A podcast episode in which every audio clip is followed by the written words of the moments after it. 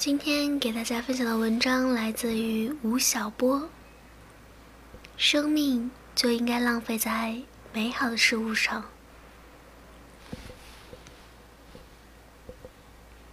高考来了，相信这个日子，无论是对于过来人，还是即将经历的人来说，都是一个重要的日子。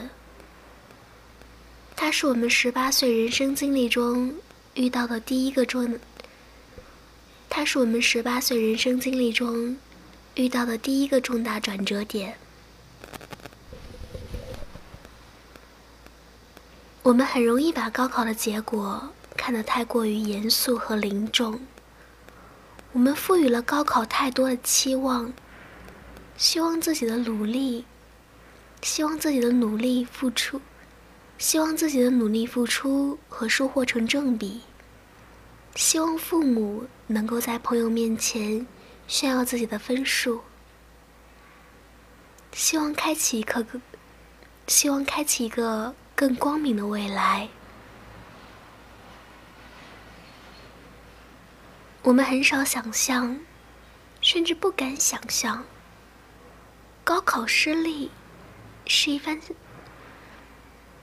高考失利是一番什么样的情形？是选择花一年时间复，是选择花一年时间复读，是选择花一年时间复读，还是根据分数选择自己一个不太满意的学校，成天在自我挫败和对父母的愧疚中度过？尽管高考很重要，但如果失利了，也没什么大不了的。人生是选择的叠加，它只是选择中的一个转折。在此后的人生中，我们还有很多机会来修正自己的轨迹。如果仅仅一个转折点就能撬动人生，那以后的人生。是不是就没有什么存在的意义了？就像吴晓波给自己的女儿写的信一样，生命从头到尾就是一场浪费。感受过程本身，感受感受过程本身的美好，不对结果太过苛刻，这才是这才是抵抗命运最好的方法。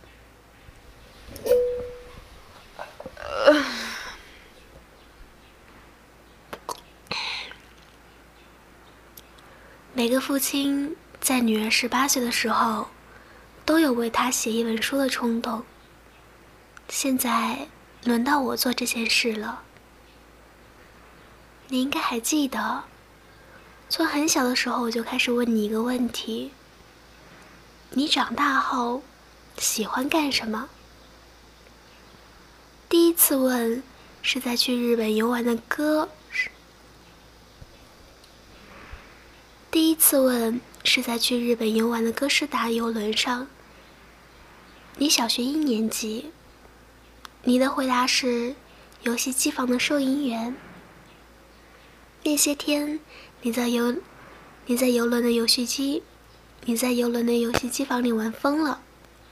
你在游轮的游戏机里玩疯了，隔三差五就跑来向我要零钱，然后奔去收银小姐那里换游戏币。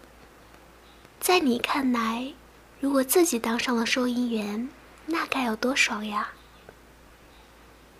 后来，我一次又一次的问这个问题：你长大后喜欢干什么？你一次又一次的更换自己的理想。有一次是海豚训练员，是看了戴军的节目，觉得那一定特别酷。还有一次是宠物医生，大概是送圈圈去宠，大概是送，大概是送圈圈去宠物医院，大概是送圈圈去宠物店洗澡后萌生的。我记得的还有文化创意、词曲作家、花艺师、家庭主妇。十六岁的那个秋天。你初中毕业后就去了温哥华读书。因为我和你妈的签证出了状态，你一个人拖着两个大箱子就奔去了机场。妈妈在你身后泪流满面。我对她说：“这个孩子从此独立，他将有权利，他将有权利选择自己喜欢的大学、工作和城市。当然，还有喜欢的男朋友。”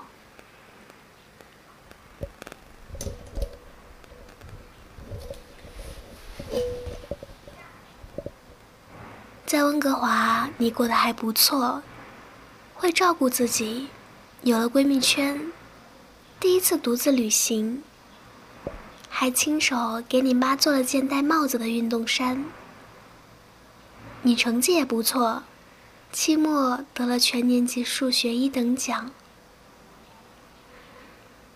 又过了一年，我带你去台北旅行，在台湾大学的。在台湾大学的校园里，夕阳西下中，漫步长长的椰林大道。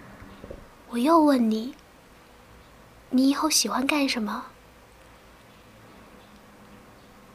你忽然说：“我想当歌手。”这回你貌似是认真的，好像一直一直在等我问你这个问了好多年的问题。然后你滔滔不绝的谈，你滔滔不绝的谈起自己对流行音乐的看法，谈了，谈了对中国当前造星模式的不满，谈了日韩公司的一些创新，谈了你自认为的歌手定位和市场空间。你还掏，你还掏出手机给我，你还掏出手机给我看 MV。在你的眼睛里，我看见了光。作为一个常年与数据打交道、靠理性分析吃饭的父亲，我提醒你说：如果按现在的成绩，你两年后考进排名全球前一百的大学，大概有超过七成的把握。但是，流行歌手。是一个与天赋和运气关系太大的不确定行业。你日后成为一名二流歌手的概率，大概也只有百分之十。你得想清楚了。你的目光好像没有游离。你说：“我不想成名，我就是喜欢。”我转身对一直在旁边默默无语的妈妈说。这次是真的。其实我打心眼里认同你的回答。在我小的时候，没有人问我这个问题。从一年级开始，老师布置作文，我的理想：保卫祖国的解放，保卫祖国的解放，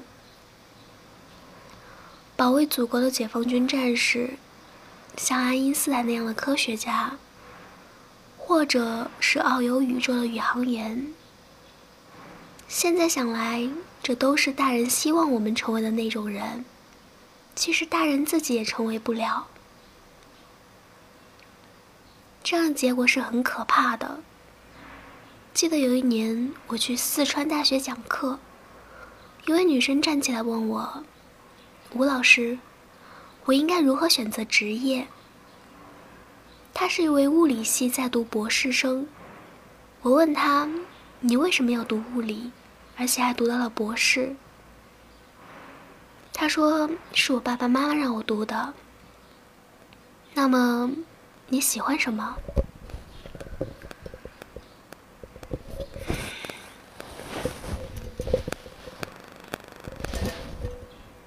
他说：“我不知道。”还有一次，在江苏江阴，我遇到一位三十多岁的女商人，赚了很多钱。嗯，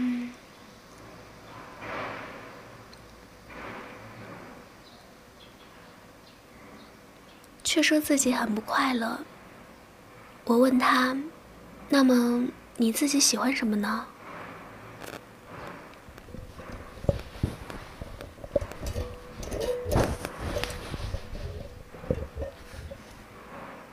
他听到这个问题，忽然愣住了，然后落下了眼泪。他说：“我从来没有想过这个问题。从很小的时候，他就跟随亲戚做生意。”从搬运办厂到炒房，从搬运办厂到炒房产，什么赚钱干什么。但他一直没有想过自己到底喜欢什么。今日中国的九零后们是这个国家近百年来第一批和平年代的中产阶级家庭子女。第一批和平年代的中产阶级家庭子弟，你们第一次有权利也有能力选择自己喜欢的生活方式和工作。他们甚至可以只与兴趣和美好有关，而无关乎物质与报酬。更甚至，他们还与前途、成就、名利没有太大的干系。只要它是正当的。只要你喜欢，喜欢是一切付出的前提。只有真心的喜欢了，你才会去投入，才不会抱怨这些付出。无论是时间、精力，还是感情，在这个世界上，不是每个国家、每个时代、每个家庭的年轻人。都有权利去追求自己所喜欢的未来，所以，如果你侥幸可以，请千万不要错过。接下来的事情，在别人看来就特别的乌龙了。你退掉了早已订好了去温哥华的机票，在网上办理了退学手续。我为你在上海找了一间日本人办的音乐学校。他只有十一个学生，还是第一次招生。过去的一年多，你一直在那间学，你一直在那间学校学声乐、舞蹈、谱曲和乐器。据说挺辛苦的，一早上进琴房，下午才出得来。晚上回到宿舍，身子就跟散了架一样。